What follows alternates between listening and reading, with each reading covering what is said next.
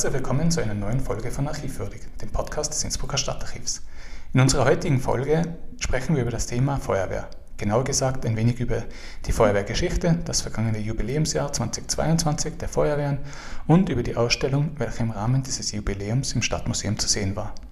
Zu Gast sind mein Kollege aus dem Archiv Matthias Ecker, der selbst Mitglied der Freiwilligen Feuerwehr ist und Kurator der Ausstellung war sowie Manfred Liebentritt, seines Zeichens Sachgebietsleiter für Feuerwehrgeschichte beim Landesfeuerwehrverband Tirol. Die Folge wurde bereits im Zuge der Ausstellung aufgezeichnet und ist jetzt über unsere Sendung hörbar. Und damit zur Folge.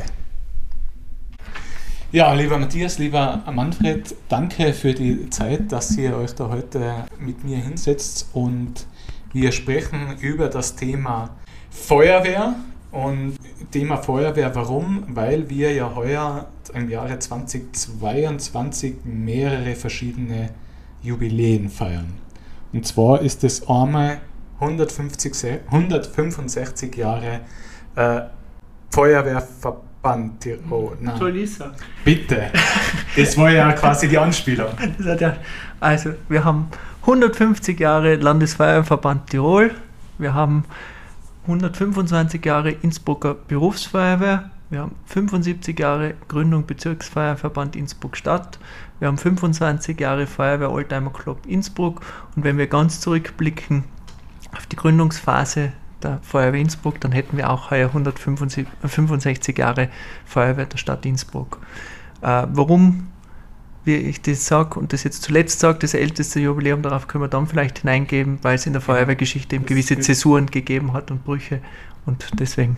Ich glaube, das kann eh gleich. Ähm, warum eigentlich 500, also 165 Jahre, weil du gesagt hast, wenn man es genau nimmt quasi. Ein bekannter Bundeskanzler hat mal gesagt, es ist alles sehr kompliziert. Das gilt natürlich auch für die Feuerwehr. Äh, gemeinhin wird eben gesagt, 1857 der Franz Dohner ähm, ein gebürtiger St. Nikolauser, der also die Feuerwehr Innsbruck gegründet hätte.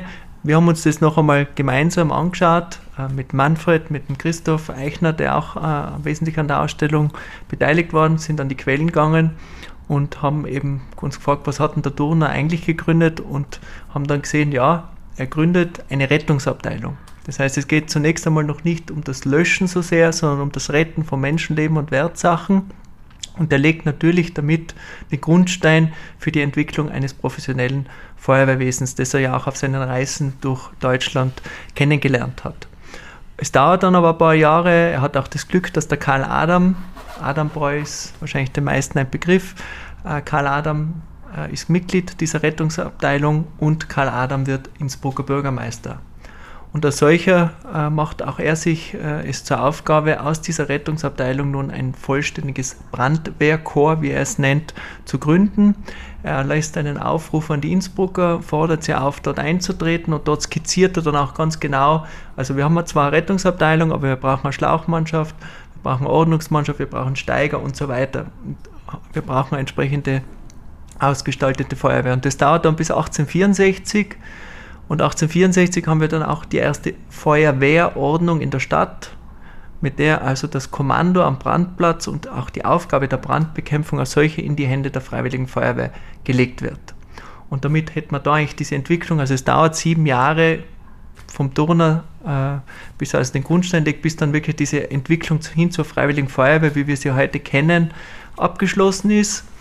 Und wenn man dann die Geschichte weiter verfolgt, wir haben in der Ausstellung ja eine Schlauchlinie gehabt, die also sozusagen im Jahr 1857 beginnt und bis ins Jahr 2022 führt und alle wichtigen Etappen in dieser äh, 165-jährigen Geschichte äh, äh, nachgezeichnet hat oder aufgelistet hat, äh, dann sieht man dann auch, dass diese alte Freiwillige Feuerwehr Innsbruck eigentlich 1945 äh, sich auflöst. Also es ist 1938 schon durch äh, die Nationalsozialisten grundlegend ähm, umorganisiert worden. Es ist kein Verein mehr, äh, das ganze Vermögen geht in die Stadt über und das wird natürlich alles im Sinne äh, des Nationalsozialismus gleichgeschalten.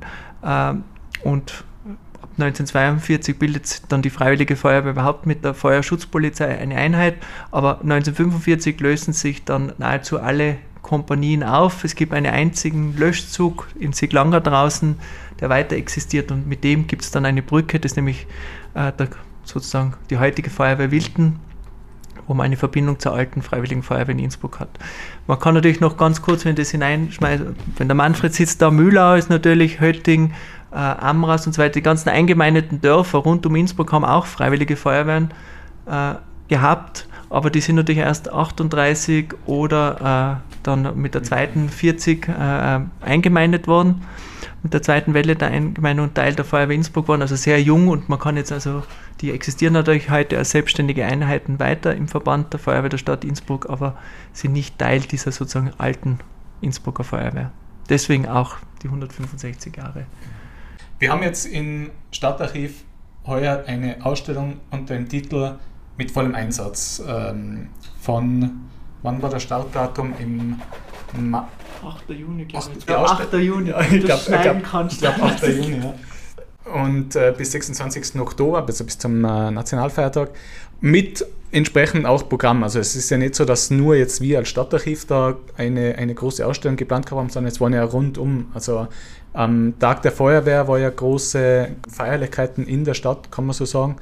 Ähm, mit äh, Oldtimer Club war da von Kitzbühel, gell, ist da. Mehrere. Man hat versucht, äh, in diesem Bereich äh, die Feuerwehrgeschichte äh, mit Exponaten aus dem ganzen Land darzustellen. Vielleicht jetzt aber wieder auf die, also eigentlich wollte ich auf die Ausstellung zurück. Wie kann man sich denn das vorstellen? Wie ist denn da, also oder sagen wir mal so, wie ist der Prozess entstanden, dass es überhaupt zu der Ausstellung bei uns im Stadtarchiv kommt? Wo ist da sozusagen der Funke als erstes gesprungen? Bei der Feuerwehr? War das bei uns? War das. Ja, an und für sich ist die Innsbrucker Berufsfeuerwehr auf uns zugekommen, eben vor dem Hintergrund des Jubiläums, dass man äh, etwas sozusagen macht und ob nicht eine Ausstellung ein Thema wäre. Ähm, wir haben in den letzten Jahren äh, große Bestände von der Berufsfeuerwehr übernehmen können, äh, was im Wesentlichen auch dem Manfred zu verdanken ist und auch anderen äh, äh, ähm, Feuerwehr historisch affinen ähm, die ein Auge drauf gehabt haben. Man hat also manches, was schon verloren geglaubt war, doch noch retten können, darunter das große Fotoarchiv der Berufsfeuerwehr, ähm, das also wirklich ein unglaublicher Fundus ist. Wir haben die Einsatzberichte übernehmen können. Das heißt, wir haben einen Grundstock, auf dem wir aufbauen können an Material. Nichtsdestotrotz, da werden wir dann, glaube ich, im Laufe des Gesprächs eh noch darauf eingehen, äh, sind es wesentlich auch die Strukturen, die auf Landesebene, auf Bezirksebene und in der Stadt äh, entstanden sind in den Feuerwehren mit Blick auf die Feuerwehrgeschichte, die da ganz entscheidend sind, äh, weil wir selbst als Archiv, wir haben äh, in der Regel Flachware, wie das so schön heißt, also wir haben Dokumente, wir haben Fotos, aber mit Objekten schaut schon aus Platzgründen mitunter schwierig aus. Und äh, gerade unsere Ausstellung lebt ja wesentlich auch von den Objekten, die wir zeigen können. Wir sind natürlich insofern beschränkt durch die Türe, und die, ihre Dimensionen in der Badgasse. Also wir können leider kein Auto in die Ausstellung oder haben wir nicht stellen können. Wir haben keine große Spritze zum Leidwesen äh, uns alle da, da, hineinstellen können, aber wir haben einen handgezogenen äh, Spritzenwagen. Äh, wir haben äh, Strahlröhre abgebildet, wir haben die Helme, wir haben Uniformgarnituren, wir haben auch gerade der Benedikt Heid bei der Ausstellungsarchitektur hat versucht, dass man die Materialität der Feuerwehr, also wir haben mit Steckleitern, äh, Teilen ein Mobile äh, gebastelt. Wir haben eben die Schlauchlinie, äh, um den Zeitstrahl sozusagen abzubilden, wirklich mit Schläuchen, mit, mit historischen Kupplungen da, dass man das abbilden kann. Und das hätten wir alles nicht im Archiv gehabt. Und die Uniformen, äh, hast du eh schon erwähnt, die Uniformen? Die Uniformen also, habe ich auch eben, also ähm, das haben wir nicht im Archiv. Da sind wir äh, darauf angewiesen, dass eben innerhalb der Feuerwehr ähm, uns da unterstützend unter die Arme gegriffen worden ist. Das war vor allem der Manfred mit der Dorfwerkstatt in Mühlau, wo also der Fundus der Innsbrucker Feuerwehren verwahrt wird, der historische. Und zum Glück, äh, wir haben in vielen Bereichen äh, einfach auch Dokumentationslücken. Es ist auch klar andererseits mitunter, dass halt in den einzelnen Feuerwachen der Platz beschränkt ist mitunter und es bräuchte irgendwo eine zentrale Stelle, wo das dauerhaft oder es wäre sehr wünschenswert, wenn man so etwas auf die Beine stellen kriegen könnte, wo man dauerhaft Objekte lagern kann, die man für historisch wertvoll äh, erachtet. Wir haben das zum Beispiel bei den Bechern.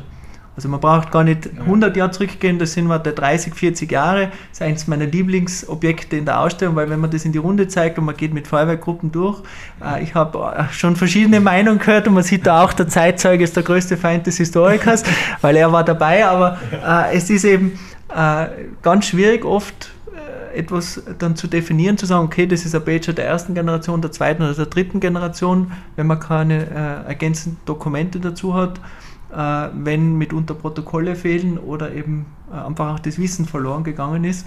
Und deswegen ist die Feuerwehrgeschichte als Ganzes eben auch wirklich ein wichtiger Teil äh, und geht besonders natürlich in so Jubiläen, Jubiläumsjahren wie heute, äh, wenn man auf die Einheitsebene hinuntergeht, bei jedem 100, 125 Jahre, da spätestens dann ist immer gefragt, ja, wie war denn das da eigentlich? Und wir möchten eine Festschrift oder wir möchten zumindest beim Kommandanten bei der Rede, möchte auf die Geschichte eingehen. Da wird es dann wirklich schlagend. Äh, und man darf es eben dann zwischen die Jubiläen sozusagen nicht aus den Augen verlieren, sondern man muss eben konstant daran arbeiten. Eben, weil man kann ja nicht auf, auf, auf ein Jahr hin dann anfangen zum Sammeln, weil wenn, dann muss das kontinuierlich passieren. Ne? Und was weggeschmissen ist, ist weggeschmissen. So banal das klingt, es ist verloren. Und damit oft auch das Wissen darum.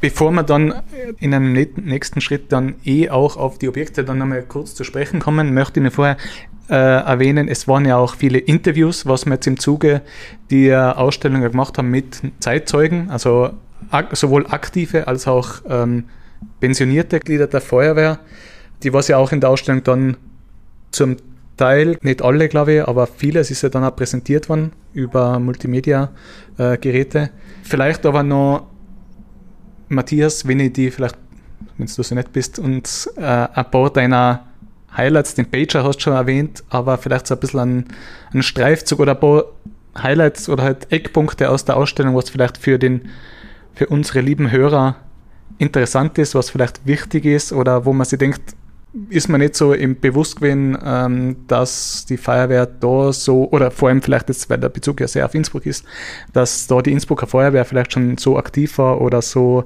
vorausschauend. Vielleicht wenn ich noch einen Schritt zurück. Ich habe zuerst so pointiert gesagt, also der Zeitzeuge, der größte Feind des Historikers. Möchtest du diese Aussage revidieren? Ich möchte sie kontextualisieren. Okay. Die, die Zeitzeugen angesprochen, sie sind natürlich unbenommen wichtig. Äh, äh, vor allem wenn es darum geht, die Erfahrungen zu vermitteln, äh, auch was sich geändert hat. Ähm, äh, wir haben mit äh, eben den Pensionisten gesprochen, wie ein 24-Stunden-Dienst in den 70er Jahren bei der Berufsfeuerwehr abgelaufen ist. Wir haben über Einsätze gesprochen, wie sie das wahrgenommen haben, die Belastungen, die damit einhergehen. Ähm, da kann man sehr viel von den Zeitzeugen mitbekommen. Das ist ein großer Wissensschatz, den wir natürlich auch äh, nicht nur über die Hörstationen vermitteln wollten, sondern auch im Rahmen äh, der Ausstellung mit Zeitzeugengesprächen, äh, untermauert durch historisches Film- und Fotomaterial. Und das ist eigentlich äh, mir auch ein wichtiger Zugang gewesen, dass man das, diese Chance nützt, ins Gespräch zu kommen und äh, man kann dann viel, wenn man das zusammennimmt, also den Input, den man von den Zeitzeugen kommt und das mit schriftlichen Quellen, mit Fotoquellen ergänzt, dann bekommt man wirklich ein gutes Bild äh, von der Zeit. Also äh, ich kann mich erinnern und ich habe das eigentlich auch beherzigt auf der Uni. In einer der ersten Vorlesungen hat es geheißen, wenn man wirklich etwas über eine Zeit oder eine Epoche wissen will, dann soll man ein historisches Werk lesen und eine, ein Memoirenbuch oder ein Tagebuch dazu, ein ediertes, dann bekommt man äh, einen guten, ein gutes Verständnis. Und das bekommt man aus der Mischung, die macht sozusagen. Aber das nur zu, zu dem Thema und das war dann doch eben ein großer Teil in der, in der Ausstellung, diese Zeitzeugenschiene. Das heißt, wir haben sehr viele Ausstellungsobjekte im, in unserer Ausstellung verwendet. Und vielleicht Matthias und Manfred, wenn ihr so nett seid und vielleicht zwei, drei Objekte, was für dich jeweils ins äh, besonders herausstechen oder vielleicht besonders erwähnenswert sind? Also für mich ist, ähm, wenn wir von den Objekten reden, äh, zum einen die Helmparade finde ich faszinierend, die wir haben. Also wir haben vom ersten, von den frühesten Helmgenerationen bis herauf eigentlich ins Jahr 2022 die Entwicklung der Helme Innsbruck nachzeichnen können.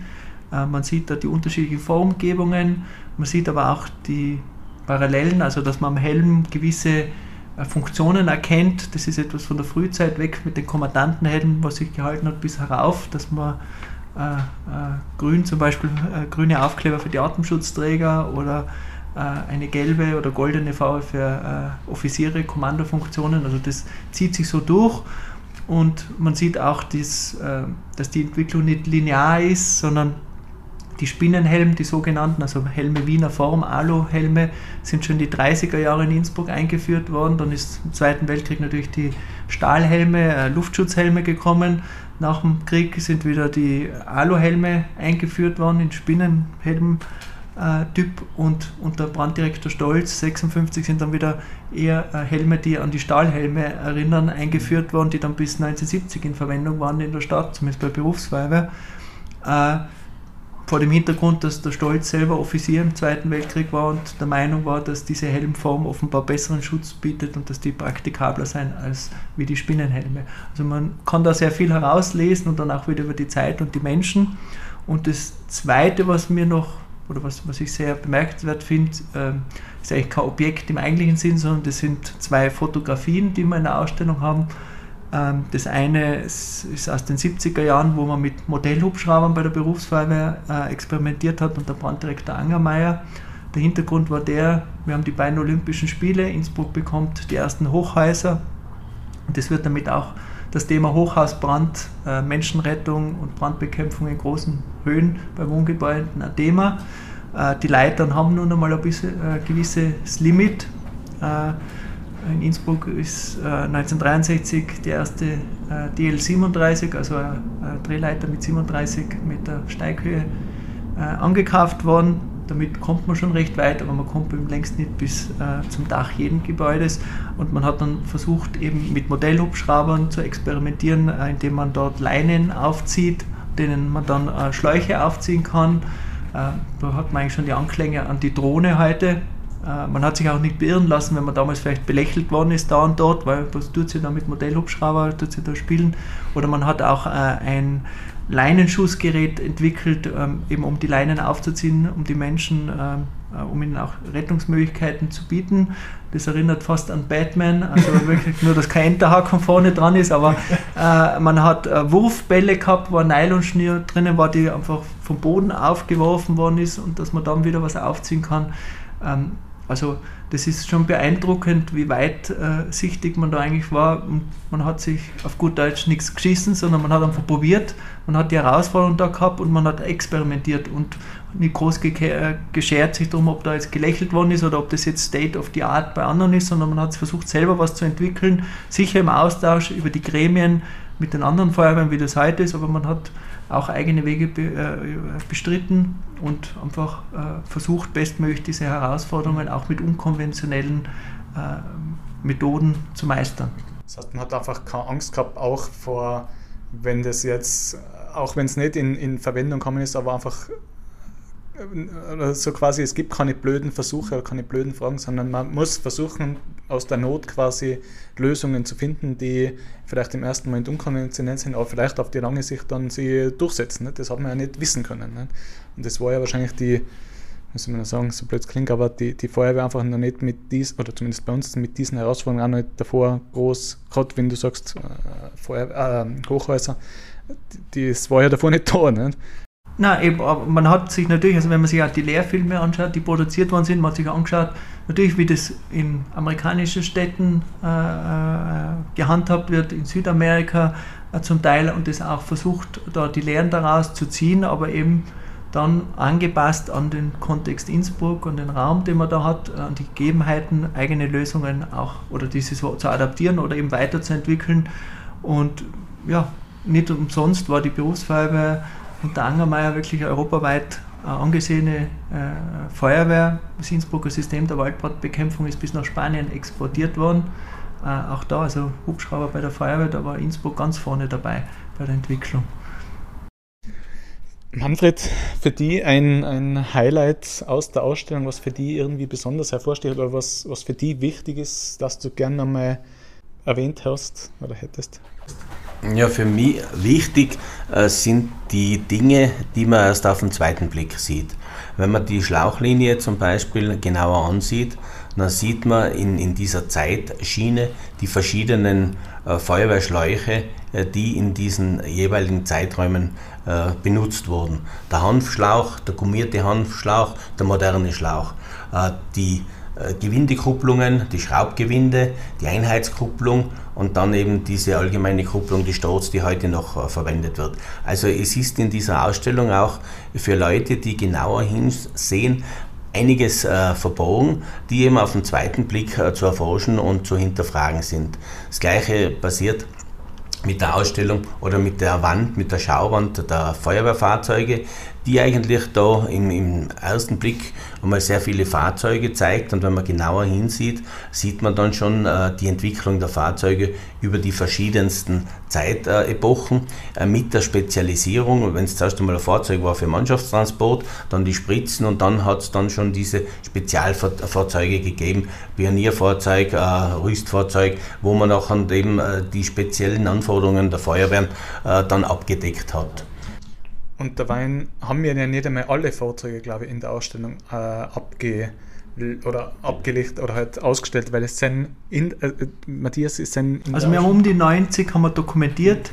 Ähm, auch da haben wir natürlich mitunter Quellenprobleme gehabt. Äh, es sind natürlich weit über 100 äh, Feuerwehrfahrzeuge in der Stadt Innsbruck im Dienst gestanden, aber ähm, so wie der Manfred sagt, man kann sehr viel daraus lesen und ich glaube, die wesentlichen äh, äh Entwicklungsschritte im Fahrzeugbau oder in der Fahrzeugtypen kann man aus dem Fahrzeugstammbaum ablesen. Ähm, ich habe ja in der Ausstellung auch äh, ein ganz ein witziges, soll man sagen, kleines, kleine, wie ein Puppentheater, könnte man es fast nennen, äh, entdeckt. Das handelt sich dabei aber um ein Planspiel. Und Manfred, vielleicht, wenn du uns noch mal kurz über dieses Planspiel berichten kannst. Ja, dazu müsste man ein bisschen ausholen. Und zwar war die Feuerwehr mit der Gründung bereits immer bestrebt, standardisierte Abläufe, äh, Einsätze äh, zu kreieren und die Leute in dieser Richtung zu schulen. Also beim Militär ist der Drill und bei der Feuerwehr ist dann die Schulung, damit sie wissen, was im Einsatz zu geschehen hat.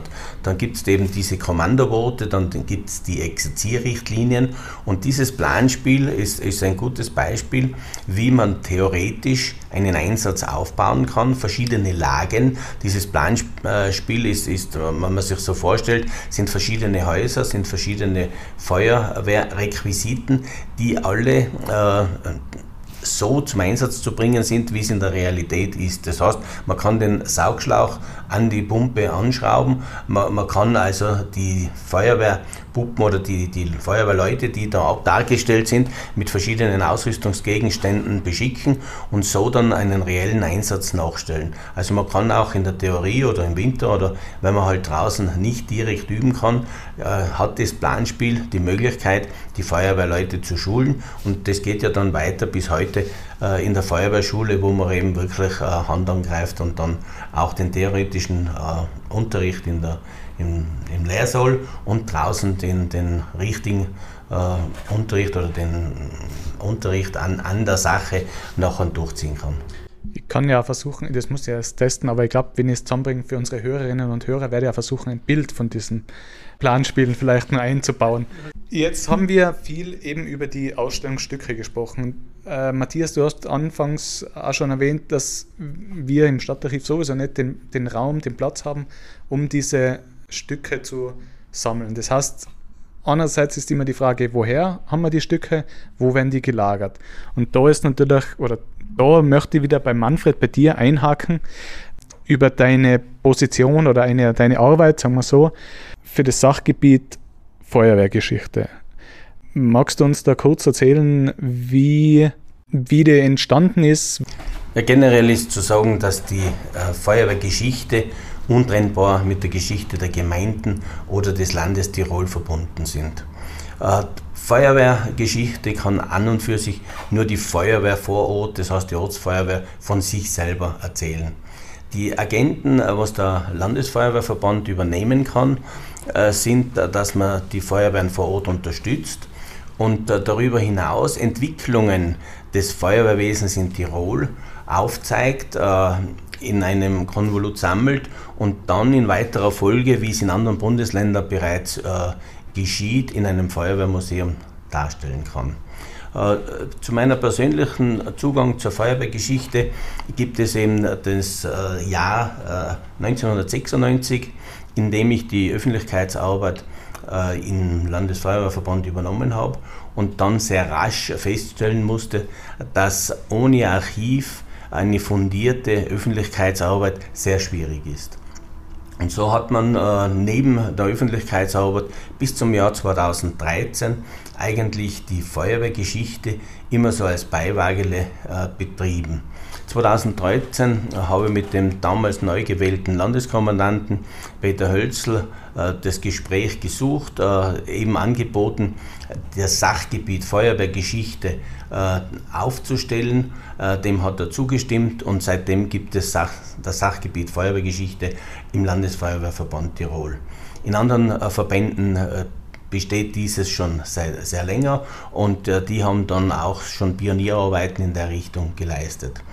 Unser äh, Bereich war in erster Linie einmal die Mitteilungen des Landesfeuerwehrverbandes Tirol äh, zu digitalisieren und auf, der, auf Anno, äh, der Nationalbibliothek, auf dieser, auf dieser Plattform dann äh, allgemein zur Verfügung zu stellen. Und in weiterer Folge hatten, haben wir äh, die Strukturen geschaffen. Wir haben Sachgebietsleiter in den Bezirken äh, aufgebaut. Äh, wir haben die Richtlinie über die Tätigkeit der Sachgebiete, im, also des Sachgebietes Feuerwehrgeschichte in den Bezirken, im Land und in den Feuerwehren äh, als Richtlinie äh, beschlossen und äh, in der Feuerwehr implementiert. Und in der nächsten, in der nächsten äh, Schiene geht es jetzt darum, die digitalen äh, Unterlagen der Feuerwehren sicher in die Zukunft zu bringen und da ist eben äh, das sogenannte TIGA, also die Tiroler Kommunalarchive, äh, seit zwei Jahren äh, mit, einem, mit einer Vereinbarung vom Landesverband und den Kommunalarchiven, dass jede Feuerwehr ihre digitalen Unterlagen da sauber archivieren kann. Und das ist mir sehr wichtig, da es immer wieder vorkommt, dass eben durch einen Festplattencrash durch äh, verschiedene andere äh, Gegebenheiten, jahrelange Arbeit, äh, die in der Feuerwehr passiert, äh, dann äh, zerstört ist oder wieder un unwiederbringlich äh, verloren ist. Ähm, vielleicht nochmal gerade, ähm, Tiger ist ein vom Land Tirol, glaube ich, getragener, ähm, oder vielleicht sollen wir es kurz erklären, oder? Also mit dem Tiroler Archivgesetz äh, sind die Gemeinden, 2017 sind die Gemeinden dazu verpflichtet, äh, ihre, ihr Schriftgut zu archivieren. Und parallel dazu gibt es ja. eben das TIGA als Angebot, weil nicht für jede Gemeinde ein eigenes Archivinformationssystem leistbar ist. Das ist, das ist ordentlich äh, Geld natürlich im Spiel. Also äh, die größeren Städte Tirols haben eigene Archivinformationssysteme, so wie auch wir im Stadtarchiv mit Augias. Ich weiß nicht, ob das jetzt Werbung, Produktplatzierung, vielleicht, na, also nein, so wie auch wie wir im Stadtarchiv ein eigene, äh, eigenes Archivinformationssystem haben. Äh, aber eben, da gibt es diese Plattform und ich finde es eben eine super Sache, dass die Feuerwehren sich da äh, auch äh, anschließen können und dass es Partnerabkommen gibt, weil es äh, wenn das jetzt die Feuerwehren auch noch bezahlen müssten, also ein Budget, ein eigenes Archiv, weil, wie der Manfred sagt, eine Festplatte ist schön und gut. Erstens, jeder hat seine eigene Ordnerstruktur und, und es kann immer ein Crash sein und da habe ich jetzt wieder etwas, wo ich das standardisiert ablegen kann, wo es wirklich findbar ist, wo auch äh, der Nachfolger oder die Nachfolgerin im Chronikwesen oder wer immer das in der Feuerwehr betreibt, das finden kann, das sauber archiviert ist und es ist eigentlich kein Geld für die Ortsfeuerwehr notwendig, da extra in die Hand zu nehmen, um das zu machen. Man muss nur sozusagen die Arbeitszeit investieren. Die auch schon nicht um wenig ist. Also Deswegen habe ich jetzt auch das genau. nur, also ist nur unter Anführungszeichen so gesetzt, aber äh, es ist immer noch was, wenn man aus dem Budget oder aus der Kameradschaftskasse natürlich jetzt auch noch einmal Geld dafür auf den Tisch legen müsste, dass man sagt, okay, wir brauchen jetzt ein eigenes Datenbanksystem, damit wir unser Archiv gut archivieren und dann hat es jeder irgendwo und da habe ich dasselbe Problem. Und da die Wartung macht ja auch. Äh, äh Universität äh, äh, Innsbruck, die macht die Weiterentwicklung. Genau, also man hat das sozusagen, äh, man kriegt ein Werkel, das läuft und man muss nur mal sich einklinken und, und äh, mittun. Habe ich das jetzt richtig verstanden, dass bei Tiger von der, von der Feuerwehr jetzt quasi nur Dokumente verzeichnet sind oder sind dann auch, sage jetzt mal, Inventarlisten von Objekten oder von. Selbstverständlich äh, können auch äh, in diesem äh, Raumen von einem Museum oder was Inventarlisten oder was verzeichnet werden. Also da kann man eigentlich auch als, als Archivprogramm kann man es selbstverständlich auch verwenden. Ja. Wenn ich heute halt ein Archiv betreibe und äh, die Exponate in diesem Programm verzeichne, dann habe ich sie dort verzeichnet und kann sie beschreiben nach und nach. Gehen wir einen Schritt weiter. Wenn jetzt quasi jemand vom, sei das der Großvater verstorben ist, ähm, sonst in der Familie, in der Feuerwehr war, Überbleibsel hat, sei das jetzt Dokumente, Objekte, an wen könnte man sich da bei der Feuerwehr dann wenden? Nein, es, es werden zwei Wege. Der erste Weg ist natürlich zur Ortsfeuerwehr äh, und dort äh, mit dem Kommandanten äh, Kontakt aufzunehmen und sagen, ich habe äh, von meinen Eltern, Großeltern, habe ich Feuerwehrunterlagen gefunden und sind die für die Ortsfeuerwehr, für das Archiv der Ortsfeuerwehr interessant, weil der Bezug zur Ortsfeuerwehr natürlich da gegeben ist.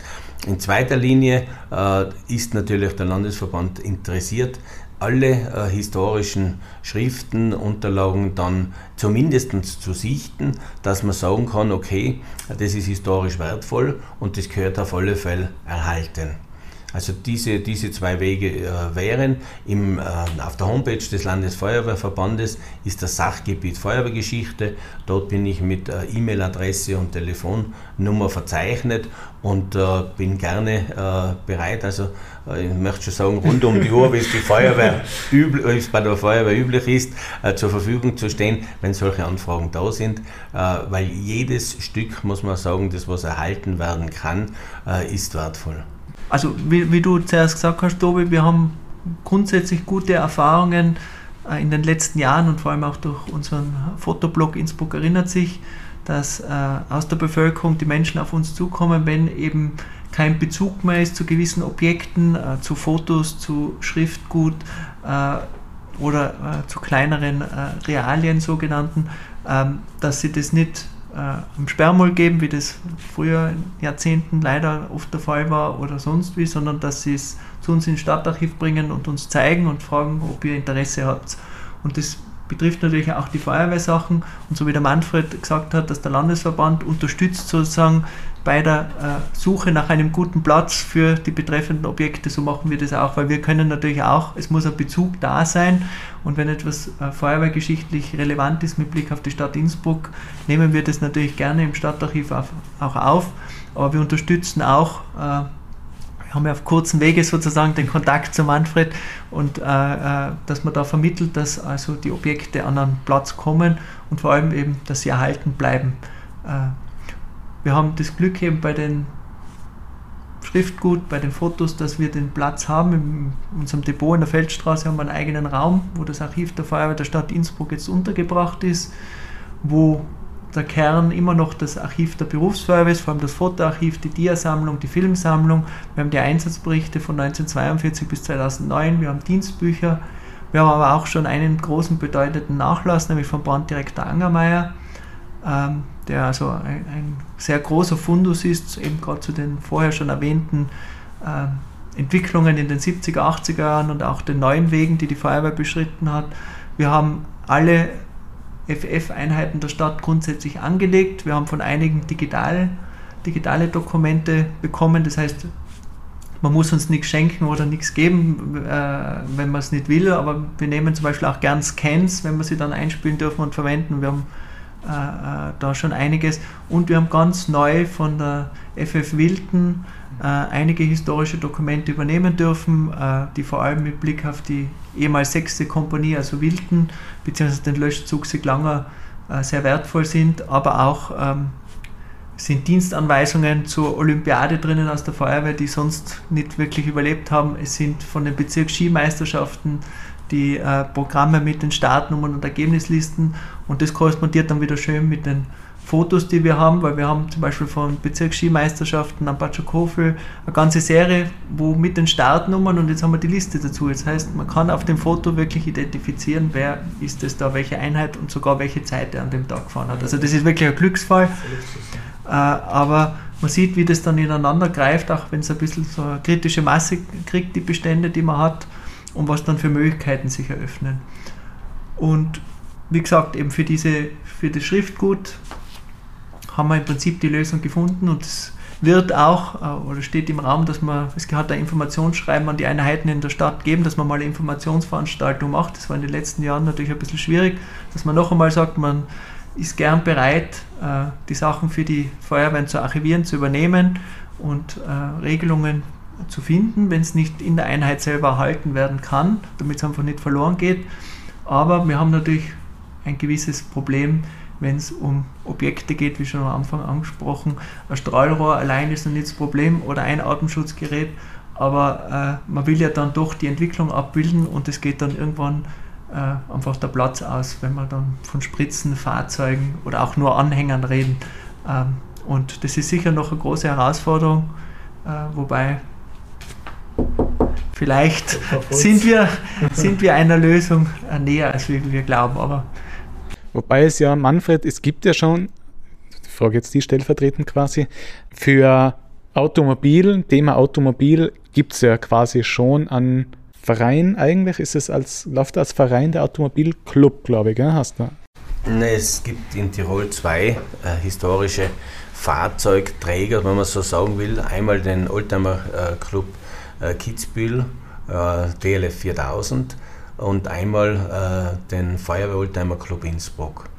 Und äh, man darf natürlich auch die Feuerwehren, die äh, Feuerwehr-Oldtimer erhalten, äh, nicht vergessen. Also es sind etliche äh, Feuerwehren, die sich auch äh, der Geschichte verschrieben haben und die verschiedensten äh, Feuerwehr-Oldtimer äh, in ihren Hallen noch unterbringen können. Wobei da das große Kriterium ist äh, der Platz äh, und dann teilweise das Geld. Und das sind dann die Totschlagargumente, äh, mit denen eben äh, Feuerwehrfahrzeuge, die 60, 70 Jahre überlebt haben, äh, dann plötzlich äh, vor der Türe stehen und dann ausgeschieden werden und irgendwo ins Ausland verkauft werden. Und das tut äh, der Feuerwehrgeschichte für Tirol natürlich sehr weh, weil wir die gesamte Entwicklung oder die technische Entwicklung dann nicht mehr darstellen können. Sollte es jetzt da doch einmal in, in Richtung Fundus und äh, Museum gehen, wäre natürlich interessant, äh, diese gesamte Entwicklung der, der Motorisierung der Feuerwehr auch darstellen zu können.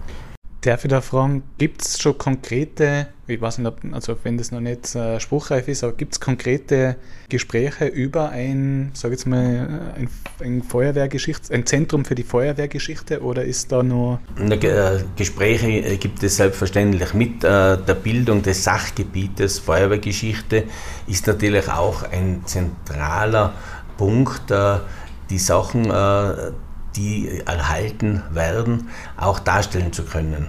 Es, es gibt äh, dann eine Masterarbeit äh, zu einem Feuerwehrmuseum in Tirol, wo einige äh, Daten und Kerndaten dann herauszulesen sind.